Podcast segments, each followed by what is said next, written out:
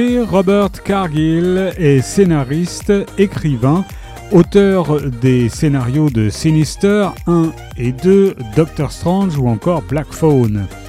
Il nous propose un roman, Jour Zéro, qui retourne à l'univers de son précédent roman, Un océan de rouille, et nous raconte le dernier jour de l'humanité avec le punch texan qui le caractérise. Hopi est un tigre en peluche anthropomorphisé, un robot nounou comme il en existe tant d'autres. Il n'en avait pas vraiment conscience avant de découvrir une boîte rangée dans le grenier, celle dans laquelle il est arrivé lorsqu'il a été acheté des années auparavant, celle dans laquelle il sera jeté une fois que l'enfant dont il s'occupe, Esa Reinhardt, 8 ans, n'aura plus besoin de nounou.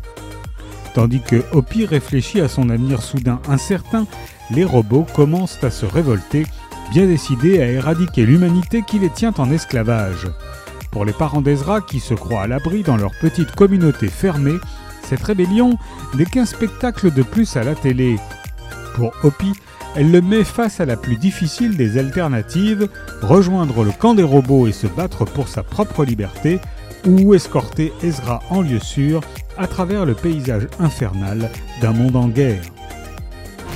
Jour zéro de Sir Robert Cargill est paru chez Albin Michel.